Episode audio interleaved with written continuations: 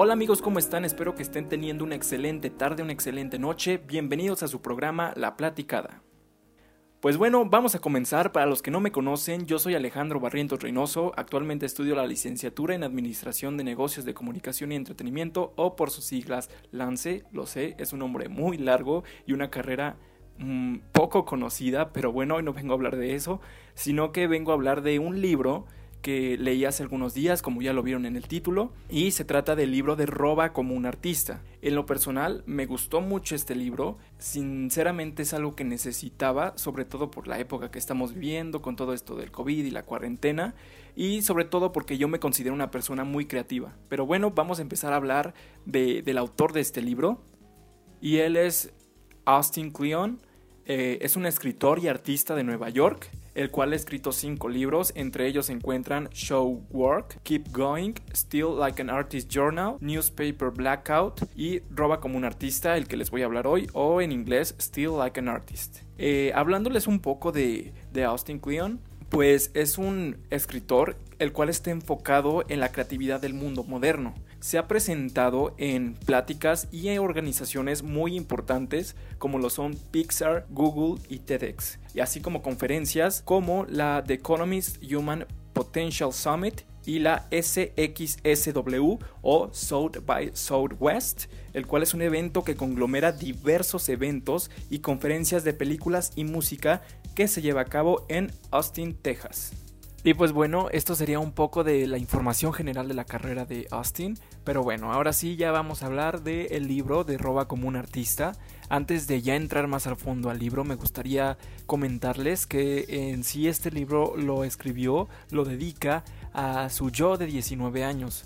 Eh, pues en sí se me hace algo muy interesante porque pues de alguna manera son consejos o pues métodos que les hubiera gustado escuchar o conocer cuando tenía esa edad. Y pues yo tengo 21 y creo que la mayor parte de las personas que están escuchando este podcast eh, tienen, rondan esa edad de 19, 10 y tantos, 18, 20 y tantos años. Y pues estaría perfecto que ustedes conocieran esos consejos que a Austin le hubiera encantado que le dijeran a, a esa edad. Comencemos.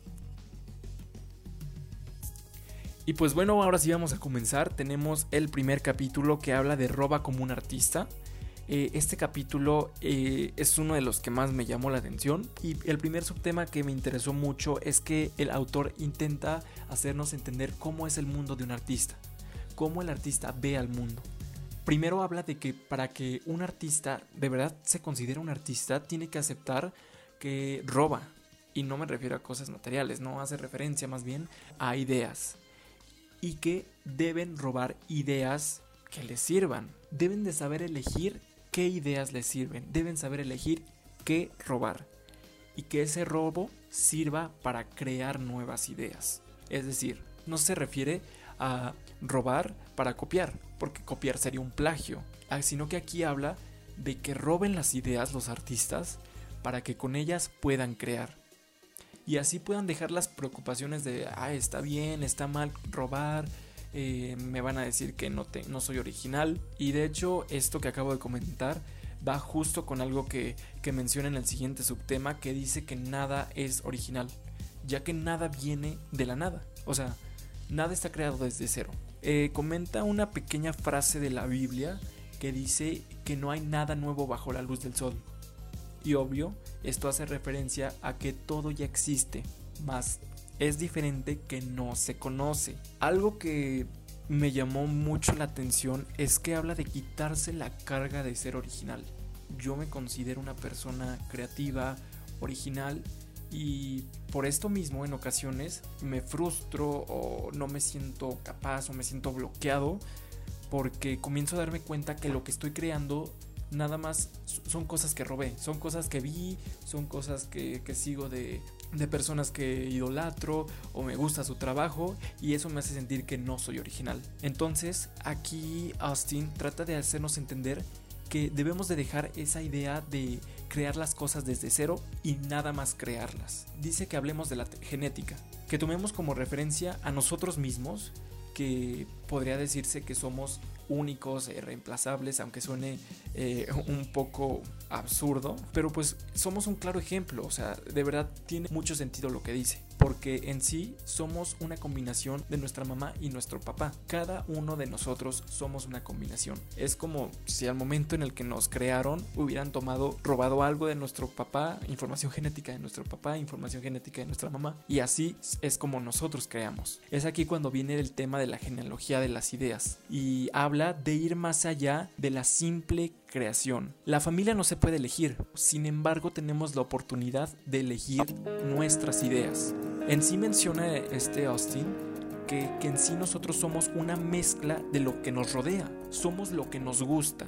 Y ya no me estoy refiriendo tanto a la parte biológica de que, que decía del papá y la mamá, sino que hablo de lo que somos como, como forma de ser. Pero es a ese punto al que va este Austin, que somos lo que nos rodea, somos lo que nos gusta, lo que nos apasiona. Hablaba de una frase que le decía a su mamá, que era juntar basura, sacar basura, que en sí hace referencia a juntar ideas que necesitamos y desechar las que no necesitamos. Y ojo, el que guardemos una idea que no necesitamos en el momento no significa que nos sirva, porque esa misma idea puede servirnos cuando sea. También dice que debemos de investigar, dice, trepa a tu propio árbol familiar. Yo les voy a hablar un poco de personas que me gusta su trabajo, que es Hamish Hamilton y Marco Balich. Hamish Hamilton es un director el cual se encarga de producir eventos como el show de medio tiempo del Super Bowl, así como Juegos Olímpicos, y Marco Balich, que es el director de, los, de las últimas ceremonias de inauguración y clausura de Juegos Olímpicos. Son directores, productores de espectáculos eh, internacionales y lo cual admiro mucho su trabajo. Entonces en esta parte eh, Austin habla de que yo debo de buscar quiénes fueron la fuente de inspiración tanto de Hamish como de Marco. Y así ir yendo de uno en uno, por ejemplo, no sé, Hamish Hamilton se inspiró de la persona 1, persona 2 y persona 3. Entonces yo tengo que investigar esas tres personas y luego tengo que investigar las personas que apasionaban, que inspiraban a esas personas, de las cuales robaron ideas. Así hasta crear todo mi árbol familiar de las cosas que a mí me gustan, de las cosas que a mí me interesan. Y es ahí cuando nosotros tenemos que crear nuestra propia rama también habla de ser nuestra propia escuela. Y creo que es algo muy importante porque es algo que yo he aplicado creo que a lo largo de mi vida. Por ejemplo, a mí me gusta mucho el diseño, como el diseño gráfico. No, no estudio diseño gráfico, pero sé diseño gráfico porque he aprendido por mi propia cuenta. Dice que debemos de investigar más de las cosas que nos gustan y seguir preparándonos constantemente, nunca dejar de estudiar. Y aquí Austin lo está remarcando, que debemos de estudiar siempre, debemos de prepararnos y sobre todo si son cosas que nos gustan, porque esas cosas van a ayudar a darle un seguimiento y a generar creatividad en nosotros. Hay que buscar todas las preguntas y generar más preguntas mientras buscamos continuemos con el segundo capítulo de este gran libro, el cual lleva el título de No esperes a saber quién eres para poner las cosas en marcha. En este capítulo el autor trata de hacernos entender que tenemos que dejar de esperar a saber quién somos para comenzar a hacer las cosas. Y que en lugar de eso, tenemos que hacer las cosas para así poder conocernos tal cual somos menciona que el miedo a empezar, el sentirnos tontos, el sentirnos ridículos, el sentirnos insuficientes en comenzar algo, es algo que le pasa a todos y no debemos de sentirnos mal por tener estos, estos sentimientos que, que es el miedo de iniciar algo sino que debemos de romper este miedo y comenzar a hacer las cosas. Y que en el camino vamos a empezar a aprender cosas que esperábamos aprender para comenzar. Y nos vamos a dar cuenta que no necesitábamos esperarnos para poder iniciar ese proceso, ese, e, eso que tienes en mente que por una o por otra razón tenemos miedo de comenzar. Claramente hay un dicho que dice la práctica hace el maestro y creo que esto que menciona Austin pues va muy de la mano de, de esta frase. Tenemos que pretender que somos algo y que hacemos algo hasta que de verdad seamos ese algo. Considero que lo que está tratando de hacer entender aquí es que tenemos que creernos las cosas nosotros primero para así hacerles a los demás creer que somos esas cosas o creer que vamos a cumplir esas cosas. Y cuando menos nos demos cuenta, ya lo vamos a estar haciendo de verdad. Los sueños se cumplen, nada más falta creer en nosotros, porque si nosotros no creemos, ¿quién lo va a hacer? De igual manera, habla de que es muy importante aprender a copiar imitando. Y sí, el ser humano es un ser que imita.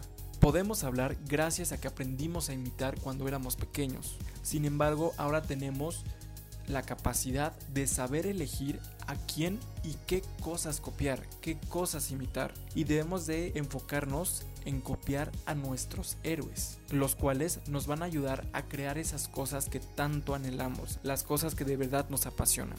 Dice que copiar una vez es plagio, pero que copiar muchas veces es investigación.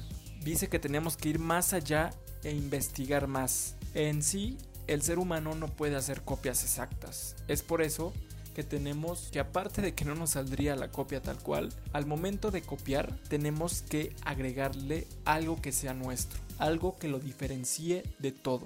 Ahora llega el turno del capítulo 3, el cual lleva el título de Escribe el libro que quieres leer. Este capítulo es una forma de ver la vida, creo que muy diferente, algo que tan solo no lo he visto, no, no me había puesto a pensar eso. Sin embargo, compara la vida con una historia, con una película y hace referencia a que debemos describir la historia que queramos, que nos gustaría vivir. Es decir, pone un claro ejemplo de que él después de ver la primera película de Jurassic Park, creó la secuela que le gustaría ver y al momento en el que salió la secuela original no le gustó porque no era lo que él había creado. Es lo mismo que debemos aplicar en nuestra vida, el aplicar todo aquello que nos gustaría ver en un futuro en nuestra vida.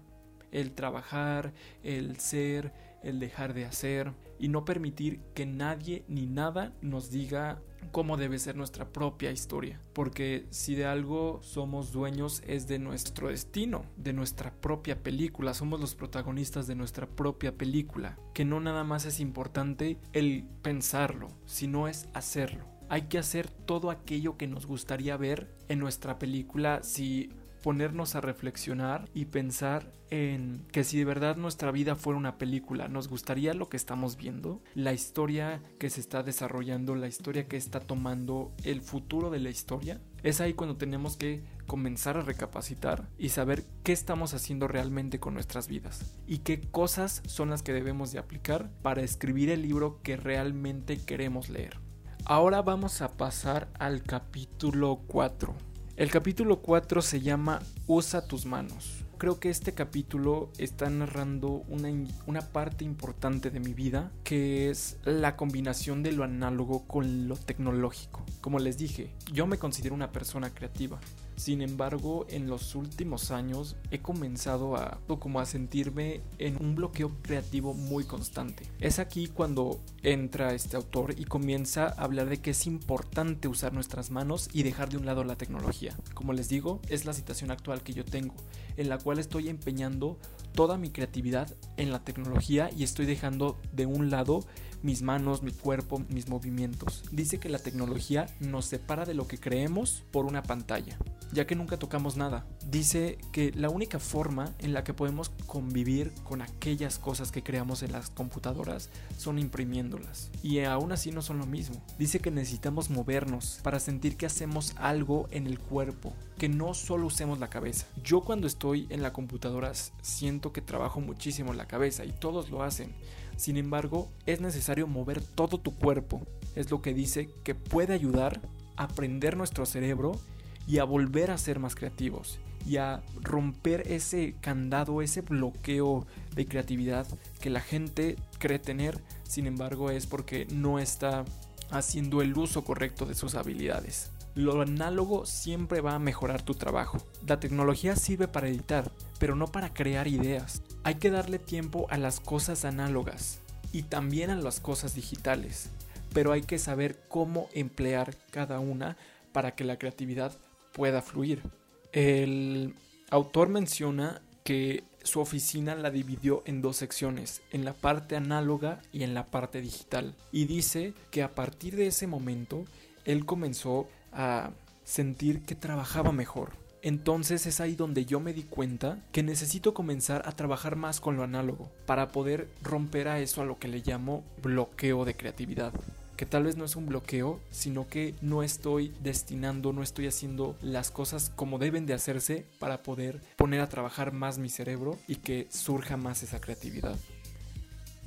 Y pues bueno amigos, ya hemos llegado al capítulo 5, ya estamos a la mitad del libro y este capítulo lleva el nombre de los proyectos extra y los hobbies son importantes. Aquí habla de un concepto el cual nunca había escuchado y la verdad me pareció muy interesante y habla de practicar la procrastinación productiva en las cosas que te gustan. Es decir, puedes realizar un proyecto, realizar una actividad y en el momento en el que tú te sientas harto, en el que te sientas cansado, en el que te sientas fastidiado de estar haciendo esa cosa, la dejes, procrastines y que en vez de dejar de hacer algo y seguir este ciclo para que sigas haciendo las cosas que te gusten y que cuando creas conveniente volver a regresar a ellas y no estarte obligando eh, siempre a hacer las cosas. También habla que para ser creativos necesitamos darnos tiempo para aburrirnos. Es decir, dedicar tiempo a no hacer nada.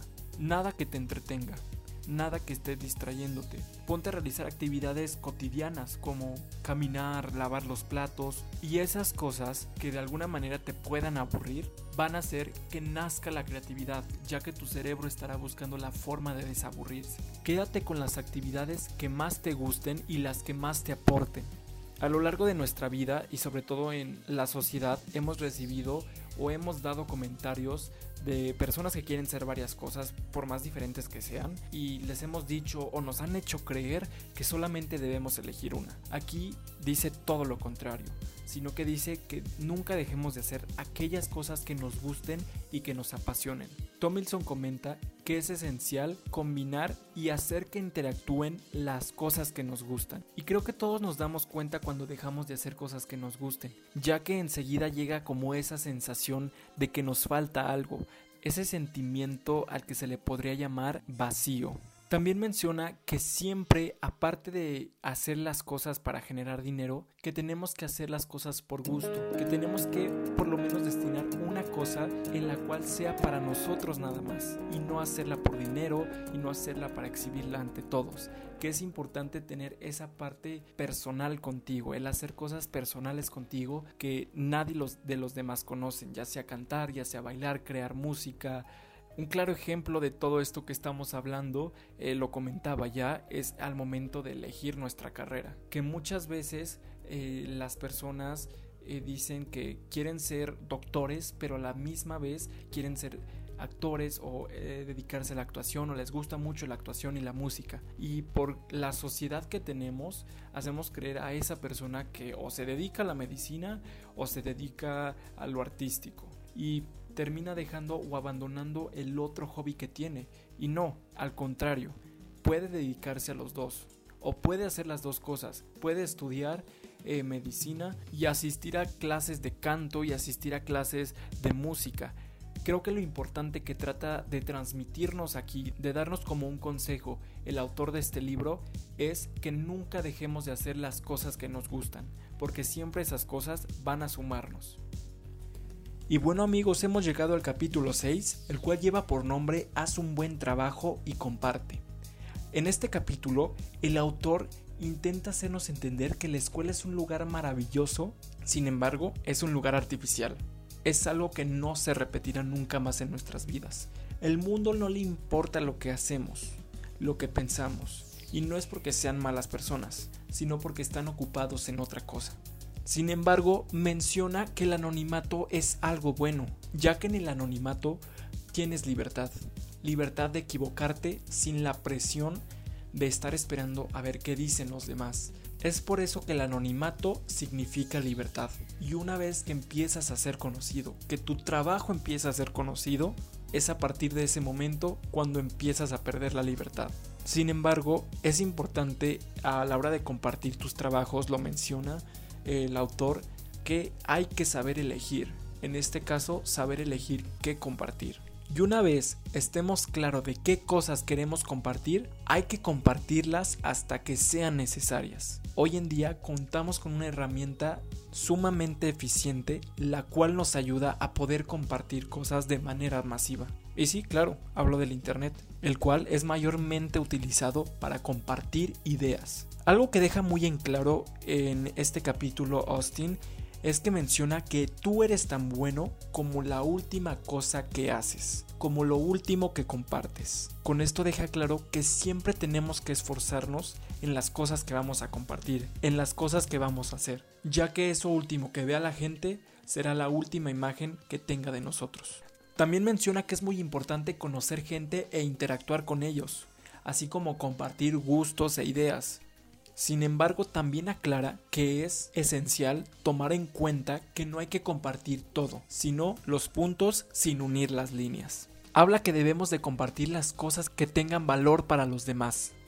En este capítulo 7, el cual lleva el nombre de La geografía ya no importa, creo que es un capítulo muy interesante, sobre todo porque va muy de la mano con lo que estamos viviendo actualmente, con este tema de la contingencia por el COVID o la, misma cuarentena, ya que habla de cosas que pueden ayudarnos a poder hacer un poco más llevadero todo este proceso, todo este encierro que estamos viviendo. Creo que ahora más que nunca nos hemos dado cuenta que el Internet llegó para conectar al mundo escuelas, empresas, lugares que jamás pensaron migrar a plataformas digitales, hoy lo están haciendo. Y si no lo hacen, se están viendo seriamente afectadas. Nos dice que es necesario ver contenidos de todas partes y no solo de donde pertenecemos. Y con esos contenidos debemos de crear el mundo al que queremos pertenecer. Es decir, rodearnos de todo lo que nos gusta. Es aquí donde entra la parte que digo que va muy de la mano de la cuarentena, ya que debemos de aplicar esto para hacer más divertido los momentos que estamos pasando en la actualidad. Hay que crear nuestro propio mundo. Sí, yo sé, me consta que estamos llenos de tareas, que estamos llenos de trabajo. Hasta en cierto punto es impresionante que la modalidad virtual nos está dejando más tareas, más trabajos que la modalidad presencial. Pero es aquí cuando es importante el que tú busques un momento libre en el donde puedas crear tu propio mundo. Tu mundo el cual esté lleno de cosas que a ti únicamente te gustan y te hacen sentir completo. Y esto nos ayude a disfrutar de nuestra soledad, ya que por una o por otra razón la cuarentena ha llegado también para eso, para que aprendamos a estar con nosotros mismos, ya que únicamente estábamos conviviendo afuera y nunca aprendimos a estar con nosotros. Estar encerrados en nuestra casa por tanto tiempo nos va a ayudar a estar más conectados y a querernos más y a saber disfrutar nuestra soledad. También algo muy interesante que menciona, claro, no se puede aplicar en estos momentos, pero una vez que todo todo lo de la contingencia termine, hay que salir de casa, hay que conocer el mundo, hay que salir de nuestra zona de confort, poniendo a nuestro cerebro en situaciones que lo incomoden, situaciones de las cuales él desconozca o no esté acostumbrado y de esta manera tu cerebro pueda comenzar a trabajar más. También habla que es muy importante el lugar en donde vivimos y que si no nos sentimos bien o no nos llena, hay que salir y hay que buscar un lugar el cual nos complemente, rodeado de gente interesante, de clima que nos guste, de comida que nos guste. Un lugar, un lugar el cual nada más nos inspire a ser productivos, a ser lo que queremos ser realmente. Y sí, ya estamos en el capítulo 8 y su nombre es Sea amable, el mundo es un pañuelo. En este capítulo se toman diferentes temas, sin embargo pues todos están claro eh, relacionados y comienza hablando de que haz más amigos e ignora los enemigos, haciendo referencia a lo anteriormente mencionado de juntar basura y tirar basura. Es decir, junta aquellas cosas que te sumen, aquellas cosas que te sirven y desecha aquellas que te resten. Algo muy interesante que menciona el libro dice que solo somos tan buenos como la gente que nos rodea. Es importante seguir a personas más inteligentes que nosotros, ponerles atención, buscar al más talentoso del grupo y aprender de él. Y si en dado caso somos el más talentoso del grupo, estamos en el lugar equivocado y tenemos que encontrar otro lugar, tratando de buscar a alguien más inteligente que nosotros, el cual nos puede enseñar cosas nuevas. También menciona que debemos de dejar de buscar problemas y canalizar ese enojo en hacer algo. ¿A quién no le ha pasado? Las redes sociales son un foco de buscar peleas. Siempre hay gente comentando, hay gente contradiciendo. Es como un ring de manera virtual en el que todos pueden entrar a pelear. Y creo que es importante que todos debemos de entender que hay diferentes puntos de vista, diferentes formas de pensar, y debemos de canalizar ese enojo en cosas productivas. Otro subtema muy importante que llamó mucho mi atención es el llamado lo único que necesita validez es un boleto de estacionamiento. Esto haciendo referencia a que la mayor parte de las veces en que publicamos nuestros trabajos lo hacemos por buscar la aprobación de los demás, la validación de los usuarios. Sin embargo, debemos de tener en cuenta que esto es algo que no se puede controlar. Si realmente estamos compartiendo nuestra creatividad, nuestro trabajo, nuestros gustos, solo por el simple hecho de buscar aprobación, mejor no lo hagas, ya que es claro que la gente nunca verá más allá de lo que ve en la pantalla. Y claro, lo hará pensar que es fácil. ¿Cuántas veces hemos visto a alguien exitoso, a alguien que está logrando algo grande y hemos dicho, qué fácil, así hasta yo puedo. Sin embargo, nunca nos hemos puesto a pensar cómo es que logró, qué tanto tuvo que luchar para lograr eso. Es por eso que no hay que esperar siempre la aprobación de los demás. Y mejor tratar de ocuparnos en algo para que pase desapercibido, claro, con esto el autor también nos quiere dar a entender que los elogios no son buenos, son sumamente buenos y nos pueden ayudar a salir de un día difícil. Es por esto que Austin nos recomienda tener nuestro baúl de elogios, los cuales sean conservados para los peores momentos, momentos en los que podemos pensar que hacemos todo mal, que no servimos para lo que más nos gusta y nos apasiona. Sin embargo, leer esos comentarios, correos, notas de voz, lo que sea, puede ayudarnos a levantar nuestro ánimo y a creer nuevamente en nosotros.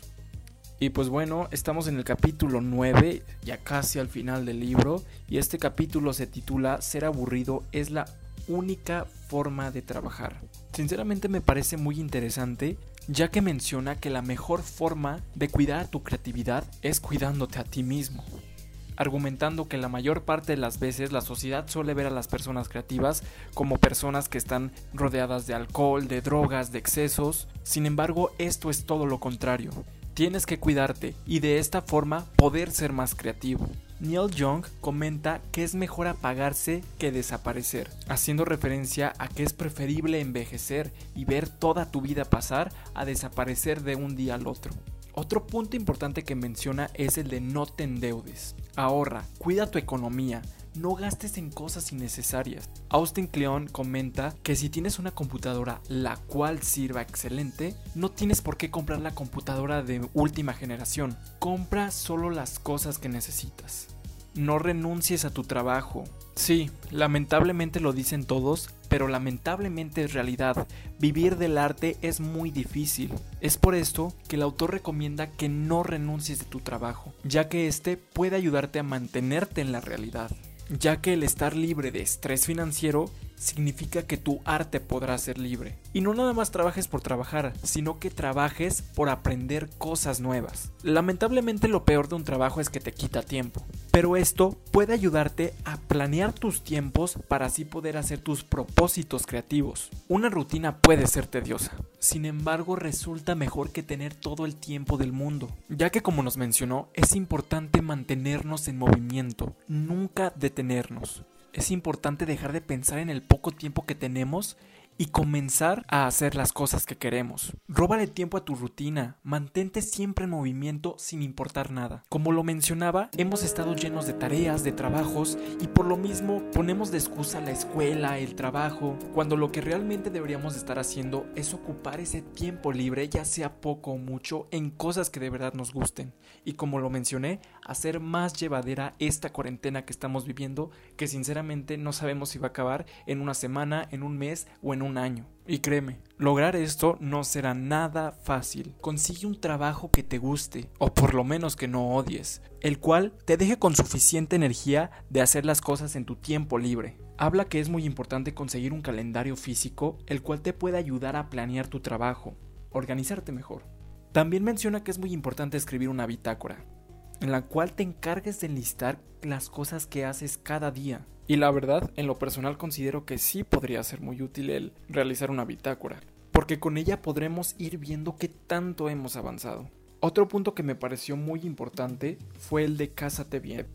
Y esto hace referencia a todo tipo de relación, no nada más únicamente de pareja, sino de amigos, negocios, cualquier relación que tengas. Y sí, vuelvo a lo mismo. Hay que aprender a elegir, hay que saber elegir. Y claro, en este caso no significa que el saber elegir la relación la hará fácil, pero el mismo autor lo dice, es de campeones casarse con alguien que persigue la creatividad.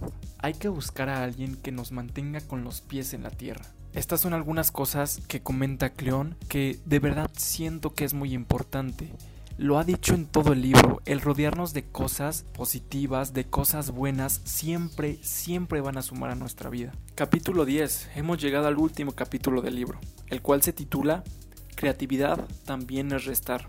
Y sí, lo sé. Podrán pensar que es un título muy disruptivo, con lo que hemos venido platicando a lo largo del podcast, de lo que trata el libro en sí. Sin embargo, me pareció muy interesante la forma en la que maneja este concepto, ya que dice que vivimos en un mundo rodeado lleno de sobreinformación, y esto mismo nos desconcentra de lo que realmente nos importa. La idea de poder hacer todo le parece realmente aterradora a Austin Kleon. Y en parte tiene razón. ¿Cuántas veces por querer hacer todo no hacemos nada? o por seguir tendencias o seguir a los demás hemos dejado de seguirnos a nosotros mismos, de seguir lo que nos apasiona. Y es aquí cuando entra un tema también muy importante del cual he estado hablando, que es el bloqueo creativo, en donde nos habla que para superar ese bloqueo creativo es necesario ponernos restricciones. Sinceramente cuando oí esto me pareció un poco confuso, porque yo siempre había entendido la creatividad como la forma de hacer las cosas sin restricciones, sin limitaciones pero en la forma en la que la maneja Cleón es contradictorio, pero es cierto. Argumenta que la suma de creatividad más limitaciones da como resultado libertad, como les digo, algo que sinceramente a mí me voló la cabeza en cuanto lo leí. Sin embargo, me enseñó que limitarte es retarte a ti mismo. Volvemos a lo de siempre, hay que saber elegir qué dejar fuera el dejar excusas absurdas y comenzar a trabajar. Que las restricciones no sean un limitante para tu creatividad. Trabaja con lo que tienes. Y claro, mejora tu trabajo creativo con las restricciones correctas. Este autor menciona que todo lo que un artista deja fuera de su obra la hace más interesante. Es aquí cuando nos tenemos que adaptar, adaptarnos a nuestras limitaciones y así seguir adelante, seguirnos moviendo, seguir siendo creativos. Sí, una de las limitaciones más grandes que tenemos hoy en día es no poder salir, es estar encerrados en casa. Sin embargo, eso no es motivo para detenernos. Hay que seguir moviéndonos, hay que seguir trabajando, hay que seguir siendo creativos y hacer lo que más nos gusta. La creatividad no es solo aquello que no usamos, es aquello que también decidimos no usar. Austin Kleon.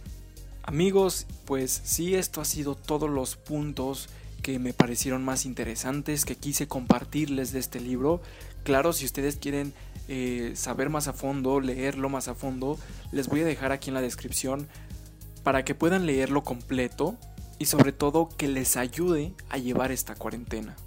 Lo estuve mencionando a lo largo del podcast, pero no nada más este libro a mí me ayudó a, a pues conseguir herramientas, a tener consejos de cómo superar ese bloqueo creativo que me estoy cargando desde hace ya varios meses, años, podría decir, sino que también siento que me va a poder ayudar a llevar esta cuarentena, a llevar este proceso de regresar a la nueva normalidad de una manera más entretenida, que me motive más, en la que consiga mejores resultados.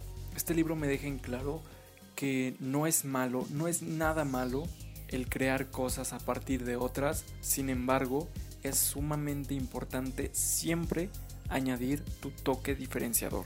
Recuerden, sepan robar, sepan elegir, sepan limitarse. Escojan sanamente y diviértanse. Yo soy Alejandro Barrientos Reynoso y espero que hayan tenido un buen momento aquí conmigo platicándoles del libro y si son unas personas creativas espero que de verdad les, les haya ayudado estos y si no lo son también aplíquenlos. Tal vez tienen una creatividad que nunca pensaron tener y pueden desarrollar muchas habilidades nuevas. Esto fue la platicada y pues los espero en la próxima. Hasta luego, muchísimas gracias.